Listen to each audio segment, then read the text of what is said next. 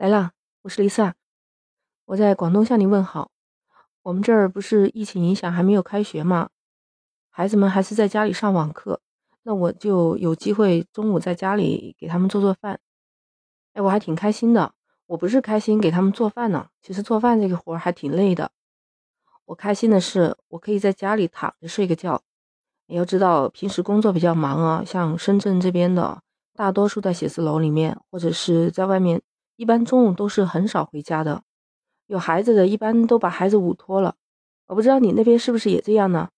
现在的生活节奏快了，工作量也比较大，中午再来回奔波的话，这时间上也耗不起。我跟你说，我为什么不喜欢在办公室午休啊？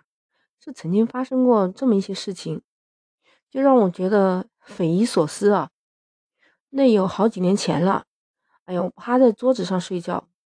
当然了，那个时候的条件确实没有现在好，就是大家都是最多带了一个抱枕在桌子上放着，然后就开始趴在桌子上睡觉。嗯，吃完午饭能睡一个半个小时的样子，或者是四十多分钟。有一段时间啊，我睡着睡着啊，就是就会哎，感觉我是不是醒来了？因为习惯性的吧，哎，怎么听到周边都是静悄悄的？好像大家都还在睡觉，然后我就想起身，结果我的手啊、脚啊，就好像被什么东西重重的压住了，我怎么都动不了。就这样的梦啊，就重复了两三次，直到有同事起来，哎，把我推醒啊，或者开了一个灯，哎，我才慢慢的才能醒来。我觉得真的匪夷所思。你说我如果是做体力活儿吧？我可能觉得，哎呀，我可能身体比较重啊，需要休息啊，睡得太沉了。我这一个坐在办公室里面吹着空调的，我这是哪门子的问题啊？也搞不清楚。反正过了很长时间，后来我就发现我不能这样了。再到后来有这种方便的这种行军床了，我就干脆买了一个床，可以躺下来睡。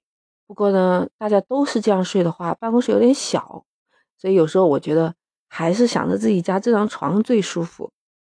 我还有一个朋友啊，他以前睡呢，他就不是趴在桌子上，他男的，他是靠着他的那个办公椅，他那个办公椅吧，嗯，位置不是太高，刚好是一个靠背。有一天他就说：“哎呦，他头疼的厉害呀，这是不是怎么回事啊？是不是得了什么脑癌了？”他还专门去医院去检查，医生也没给他检出来什么。当时他还要求自己去做一个 CT，生怕自己得了什么 脑肿瘤啊什么的。结果 CT 也是没有问题的。后来他自己琢磨着，哎呦，可能是我这几天太累了，就他躺下靠着椅子上就睡着了。而且那个椅子，后来他发现了，这椅子它是没有那个海绵垫的，可能磕到他的脑门了，那个后脑勺是不是压迫了什么神经了？所以他觉得特别的疼。哎，我现在想想，觉得也有点后怕，所以我再也不想往后靠着睡了。当然，如果往后有个枕头，那当然最好了。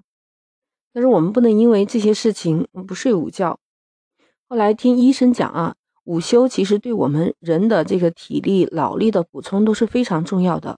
哪怕你是睡不着，也可以趴在桌子上闭目养神，休息个二三十分钟，下午就不容易犯困，工作的效率也会提高。那医生是说啊，首先可以改善我们的眼睛疲劳，对不对？我们中午小睡一会儿，相当于给我们的眼睛放松一下，这样也还能缓解我们的眼睛疲劳。你看现在用手机、用电脑用的太多了，休息一下眼睛。第二个就是增强我们的记忆力啊，因为我们休息了以后，我们大脑就充分的恢复了一下它的记忆力。还有还有帮助于降压哦，你知道吧？